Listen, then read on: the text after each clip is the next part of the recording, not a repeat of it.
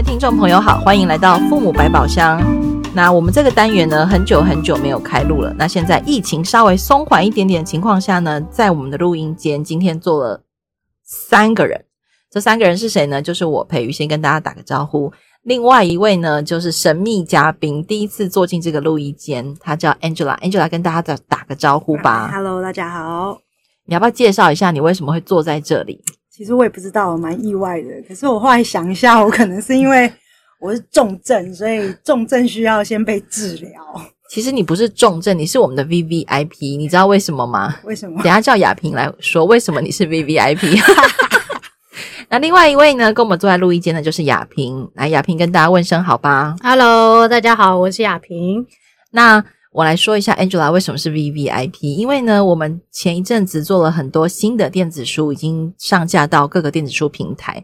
那其中呢，有一本大家非常好奇，那个封面上有一个大头，大头里面有很多问号，那一本书叫做《亲子 QA 教养解忧干嘛点》这本书。嗯，我知道这本。你有你有下载了吗？买了吗？还没，赶快买实体，要买实体。对，我们现在实体还有那个七折预购，大家赶快哦！哈，好，那。为什么？因为这个书呢，我们就想要跟大家多聊一聊关于亲子教养。除了我们在书上提到的那些问题之外，到底爸爸妈妈在每天日复一日，然后月复一月，这三个月多月的疫情，嗯、再加上未来、嗯、可预期的可怕的未来，到底爸爸妈妈都在遇到什么问题？那 Angela 其实是人本教育基金会的父母班多年的好朋友，然后你现在的小孩也差不多会处在一个。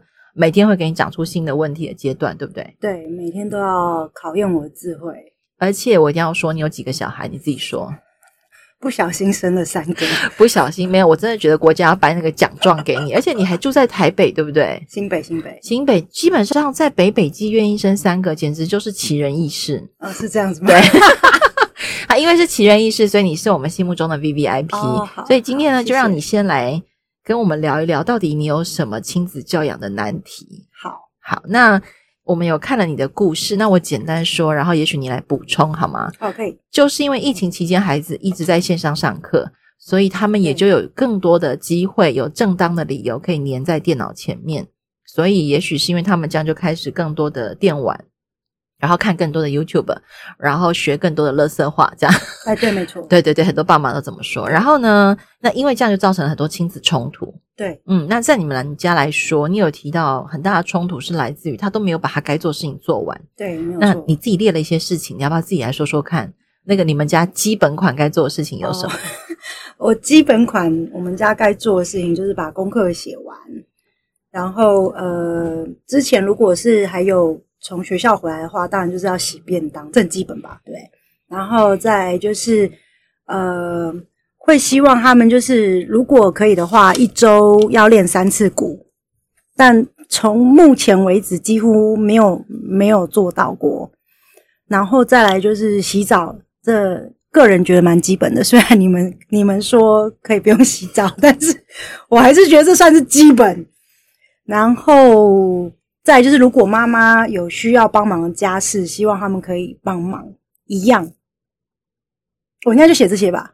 你还要写英文功课哦？英文功课是对，因为最近有开始上英文。那如果有英文功课的话，就希望他们把它完成。然后你说要九点准备收心上床，九点是酝酿酝酿，然后九点半希望他们就是可以进入床床里面，然后开始慢慢培养那个睡觉的气氛。好，所以你觉得他们因为网络的关系，然后因为过度黏着在上面，导致很多该做的事情，你认为该做的事情都没有做。但是打鼓是怎么回事啊？呃，打鼓其实就是因为我们已经学鼓学很久了，那我就觉得都一直有学，可是从来没看过他们练习过，那就觉得 这个这个不能只是单单讲钱的问题啊，就想说反正都疫情在家，那是不是就是可以？一个礼拜三次，就是去玩个十分钟都好哦。这是你的要求哈？这是我期许。好，我觉得现在在听这一段 podcast 的朋友一定会觉得，对啊，这听起来很平常啊，而且应该嘛，哈，对不对？亚萍，我们其实很了解爸妈的心声，没错，我们，我们其实是很接地气的。所以你刚刚讲的事情呢，嗯、我几乎也都觉得，哎，我可以明白。嗯，可是。你之所以会来挂号的原因，就是因为这个你认为应该完成的东西，跟孩子实际上所发生的那个在家里的状况落差太大了。对，所以你觉得需要想办法解决？应该是说，呃，我有两个，他们可以基本上百分之八十到一百可以做完我希我的期许，然后有一个是连可能连洗澡都不见得做得到。所以，我们今天要针对那一个可能连洗澡都做不到来多聊一聊，好不好？对，他后来愿意去洗澡，也是因为他自己觉得脏，那是他自己个人问题，就是他觉得一定要洗完澡才睡觉，对，他才愿意，所以他顶多就做到这项。好哦，洗澡有完成，亚萍，我们来、嗯、问一下亚萍。那我很喜欢跟亚萍聊天哦，因为大家可以发现，过往我们几次在 Podcast 里面跟亚萍聊天，亚萍其实会从很多问题的发想开始来带我们去想这些。教养上的难题，所以我接下来把时间比较多交给亚萍，要怎么开始呢？怎么开始哦？嗯，嗯，就是我们通常爸妈要求孩子应该要做的事情，其实我们都不会反对，就基本上那个也都是理论上该做的事情嘛，哈。那但是刚刚 Angela 其实提到一个，诶，还蛮有趣的一个点，是说关于小孩要洗澡的这件事情。那 Angela 也提到说。小孩终于发现他需要洗澡了，他自己觉得不舒服了，所以他的那个愿意就是蛮蛮蛮符合我们所说的自动自发。好，那如果我们从这个经验里头抽出一个一个一个一个一个道理出来的话，就是我们今天希望小孩能够做一件事情，抽出一个一个原则出来的话。我猜 Angela 应该也能够体会得到，是说，当小孩真心愿意去做这件这件事情，而那件事情对他发生了意义的时候，嗯、我们叫都不用叫，他自己就会去了。好，呃，我可以插断，当然，请说。他他愿意去，对，但是那个愿意的时间点，可能就是会因为电因为电脑这个东西而拖延到非常非常非常非常的久。就比如说，他愿意去洗澡。可是因为他被电脑困惑住了，所以他可能不用讲九点十点，甚至你只要不要提到睡觉之前，他应该都不会想到要去洗澡。OK，就我我我不反对提醒小孩。就大家不要误以为，就是我们人本主张不要要求小孩事情啊。小孩想好要做的事情，我们连提醒都不可以提醒，没有问题。嗯，可以要求，可以提醒，好，可以设法帮忙他做到。嗯，就这些都是应该做的。我们并不是说小孩什么都不用要，他应该要，因为这是一些不管是说他自己本身生活上有这些事情，的确是个好事嘛。那另外还有一件事情是说，当有很多我们希望孩子能够做到的事情，其实我们是希望他配合我们。嗯，比如说我们希望他早点上床睡觉。嗯，当然有一部分我们会是希望小孩身体健康啊，那个隔天可以早起呀。嗯，那但是我猜有很大部分的妈妈的心情是说啊，他立刻给你困呐，我才能够做我自己的事情，我才有自己的时间。好，嗯，那但是我们。就这边有一个非常重要的原则是说，就是一次处理一件事。嗯，就今天我们希望小孩能够早点去睡觉，实际暗藏了两个需求，两件事情，嗯、一个是小孩的身体健康，嗯，一个是我希望有我自己的时间。嗯、所以在后面这一部分呢，实际上我们是希望小孩能够配合大人的作息。嗯，好，那这两件事情呢，我们必须要非常清楚的跟小孩讲。嗯，意思是。如果我们今天在乎小孩的健康，我们就好好的跟他谈睡觉跟健康的关系是什么。当然，但是我知道很多时候我们谈了之后，小孩不一定做得到。嗯，那这个就要回归到说，小孩终于有一天他意识到了晚睡真的好累。嗯，他真的隔天起不来。他他得意识到这件事情，他有真实的需求。或许对我们来讲，我们实在看不下去。你一定要把眼睛搞烂，你才知道我这个真实需求嘛。嗯，但是。就我常常觉得说，我们跟孩子之间就是有这么一条跨不过去的线。嗯，我们再希望他早睡觉，我们没有办法帮他睡觉啊。我们再希望他身体长得健康一点，我们没有办法帮他多吃一口饭。嗯，这个是我们跟他的界限，我们无论如何都无法。好，嗯，那讲的是前面是说，我们真的在乎他健康的时候，那就要好好跟他讲。那但是需要时间，嗯，等等他意识到这件事情。那不意不意味着我们不可以多做一点事情啊，哈，这个这个是另外一件事情。但后面另外一个是说，我们希望小孩早点去睡觉，是希望他能够配合我们的作息。嗯，那通常我们希望小孩配合我们作息的时候，我们会把在乎他的健康混在一起，我们都不会说你要配合我一下作息啊，我要怎样怎样啊。但是当我们希望小孩配合大人的时候，我们就好好的跟他说，小孩必须要配合大人。而这个配合，老实说，当一个人为什么会愿意去配合一个人，必须要小孩在乎我们的关系。可是如果我讲说你可以配合我，你你可以早点去睡吗？因为这样我还有很多事情要做。嗯，他就会，他就是还是会反驳。他只听到要求，哦，他没有听到说，我希望你因为在乎我们之间的关系，能不能帮一下忙？那那这个有时候很难在那一个当下。我们能够让他体会到，我希望你因为在乎我而去而配合我一下。嗯嗯，我猜 Angela 应该很明白，一个人要在乎一个人，这个是平常的关系。嗯，意思是说，他平常是不是也能够在乎？呃，感觉到他被在乎。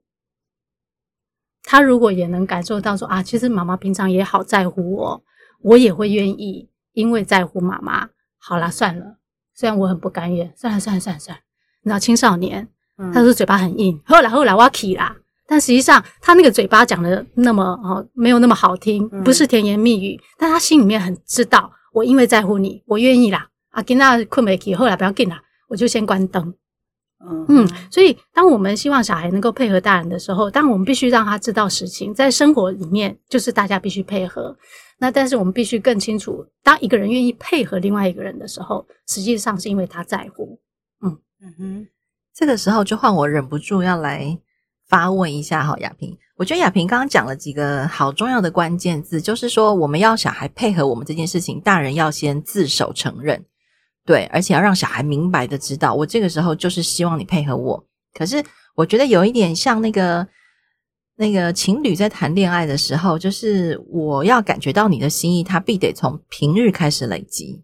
哦，所以那个小孩想要被在乎的感觉确实是存在的哈。青少年其实也好像也是，对不对？嗯，Angela，但是我知道很多爸妈哈会觉得说有啊，我都有跟他讲啊。可是我突然想到，诶，其实有一种爸妈他比较容易让小孩感觉到是我在被你骂啦，我在被你念啦，我在被你管啦，我哪有在被你在乎？嗯嗯，那那个被在乎的感觉，Angela，你你可以聊一下你在你们生活中啊，你你你现在。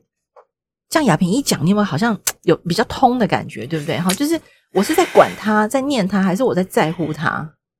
嗯，对，我觉得这是处于一种很矛盾的的关系，因为因为就是在在乎，所以才会才会去念嘛。我也跟他讲过说，如果我今天都不念你了，那那我就是完全不在乎了。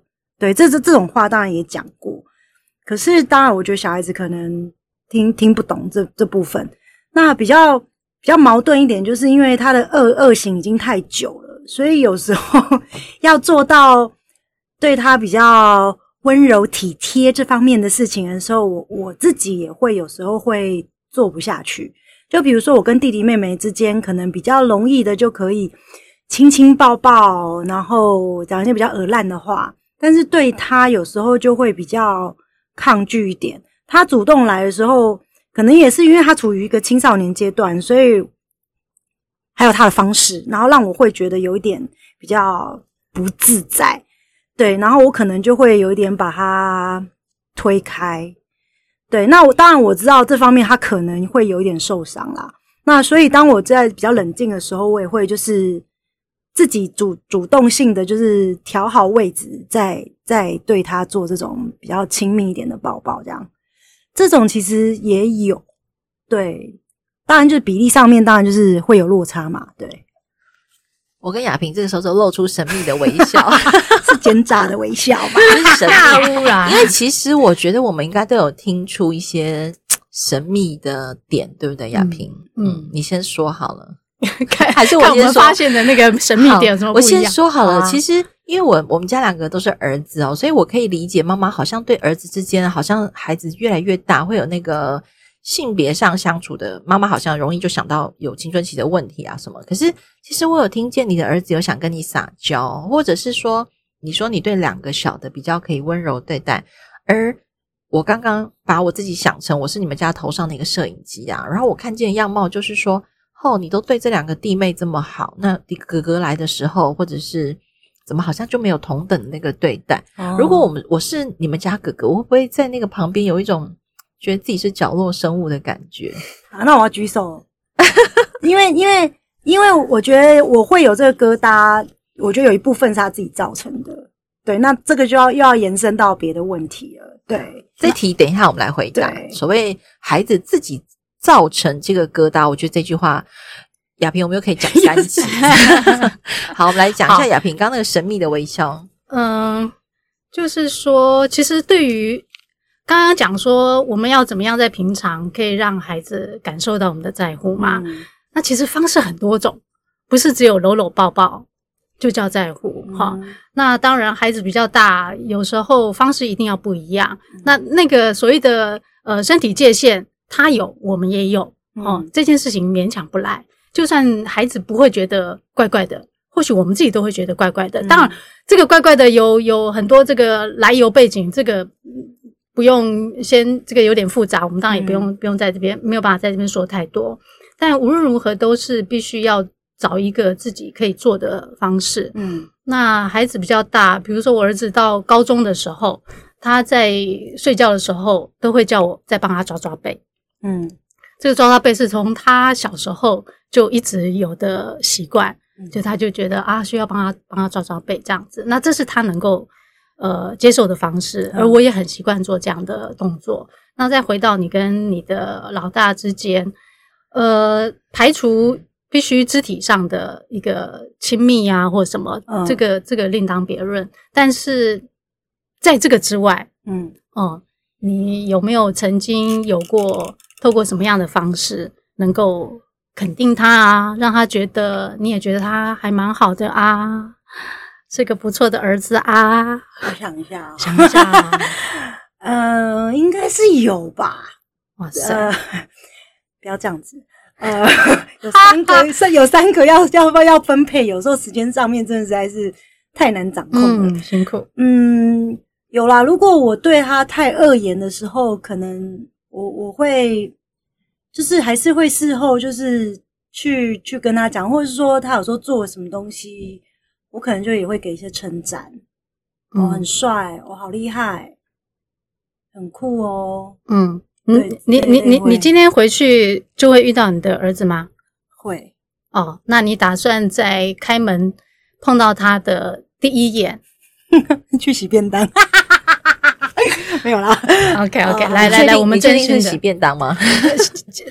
去洗便当是第一句话哦，不然就洗手哦。来，我们我们试试看，就是其实我就当因为跟 Angela 认识很久嘛，哈，也大概知道她的做事的一些惯性。但我觉得我们心里面就放着一个念头，就我们不管你今天来那个挂号啊，或者之前来上父母班了，我觉得心里面要放着一个一件重要的事情，就是。我们必须要练习打破惯性。就常我们有时候在父母班跟跟家长建议一些方式，啊，家长会有的一个反应就是说啊，这个不是我平常讲话的方式，我心里面就会翻白眼。啊，对，我们就身为讲者还是会翻白眼。其实我这个也有跟我儿子分享过，我就说有时候在那个上课，然后教一些方法，然后他就会讲说这个不是我平常讲话方式，没办法。那这这个反应其实就很有趣，意思就是说。来学，我们就是要做我们以往对以往不不曾做过的事情嘛。所以我现在回到现实问题，哦、今天你回家遇看到儿子的第一眼，你会想要做什么事情？嗨，回来了，你回来了还是他回来了？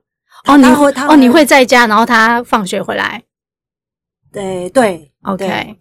所以你会说嗨，回来了。OK，今天好玩吗？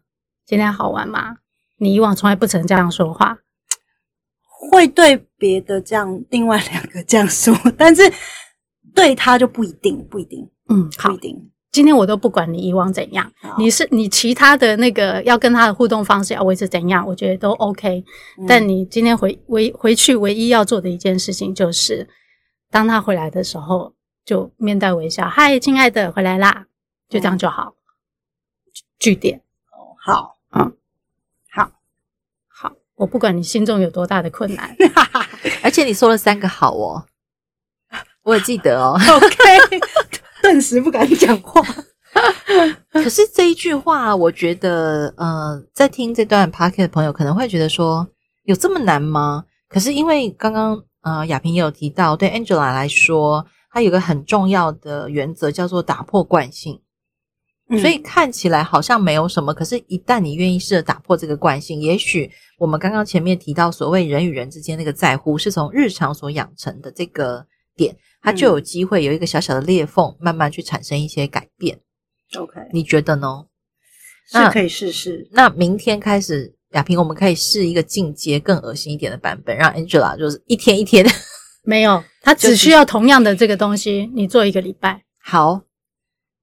这样要求很多吗？可以，我们在这里先练习试试看。对，来对着我说：“叮咚，我开门回来了。”一定要讲“亲爱的”吗？对，哦，好。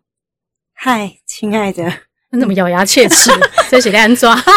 我觉得如果今天是那个 YouTube 加 Podcast，大家就会看到 Angela 非常痛苦的表情。其实哈、哦，就是说，大家会觉得哇，就就讲这几个字。要用演的吗？或者要怎样吗？就是当我们说出这些，就刚刚 Angela 的那个示范，其实非常非常重要。意思是说，当我们希望呃爸妈可以说出这句话的时候，我们会发现很困难的原因是什么？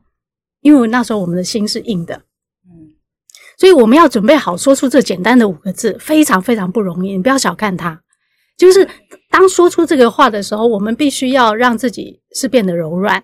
那一旦柔软，就是我们内外会一致的时候，这五个字，我跟你讲，那个威力真的强到可以容把人从这边打到那边的墙上。嗯，真的，你不要忽略这件事情。好，嗯，有周星驰的那个化骨绵绵化骨的感觉，就虽然柔软，但力量无敌。嗯，再试一次，好吗？哦，现在吗？啊，当然。哦不要再咬牙切齿了。你你在现场，我们就把咬牙切齿的力气用完。哦，回到家之后呢，就好。我们现在让 Angela 有五秒钟把怪表情、咬牙切齿做完，然后我来帮他串场。等到他准备好了之后呢，那我就先跟你分享。我每天看到我们家两个儿子回来，第一句话就是：“啊，辛苦了，又忙了一整天。”他们两个都觉得好受安慰哦，因为他们两个真的是在学校忙了一整天。其实有时候我也是忙了一整天，可能才比他们才早到家五或十分钟。嗯，可是我宁愿把那个让他们觉得他们被安慰到、被理解到那个心情，在一进门那个 moment 就照顾好了。然后他们自己现在都会知道赶快去洗澡。所以我觉得也许那个关系是日积月累的。有了，你现在脸比较柔和了耶，我们来试试看。啊，好，嗯。啊，亲爱的，回来啦！哎，有有有，声音也柔软了。嗯，等一下，我们在中间休息的时候，我们会请 Angela 再多练习几次。那我觉得看起来那个问题好像还没有得到解决，不过没关系，我们等一下会再继续聊一聊。那今天就先跟大家聊到这边。那我再跟大家分享一次，主要也是因为最近呃，我们出版了一系列教养书。那其中呢，我们很想跟大家立刻分享，也是因为它即将要出版实体书，叫做《亲子 QA 教养解忧柑仔店》这本书。那现在呢，也欢迎大家到网络上，还有人本的脸书上做预购，都有七折，对不对？我应该没有讲错。那这本书真的非常好用，就是。呃，在书里面有非常多的讲师，人本的讲师，然后根据爸爸妈妈的来信，或者是在上课中提出的问题，然后有一种手把手带着大家重新去检视问题，然后去重重新找到方法。也就是说，态度上有一些转变，方法上也会有一些增进。这样，那就先跟大家分享这本书。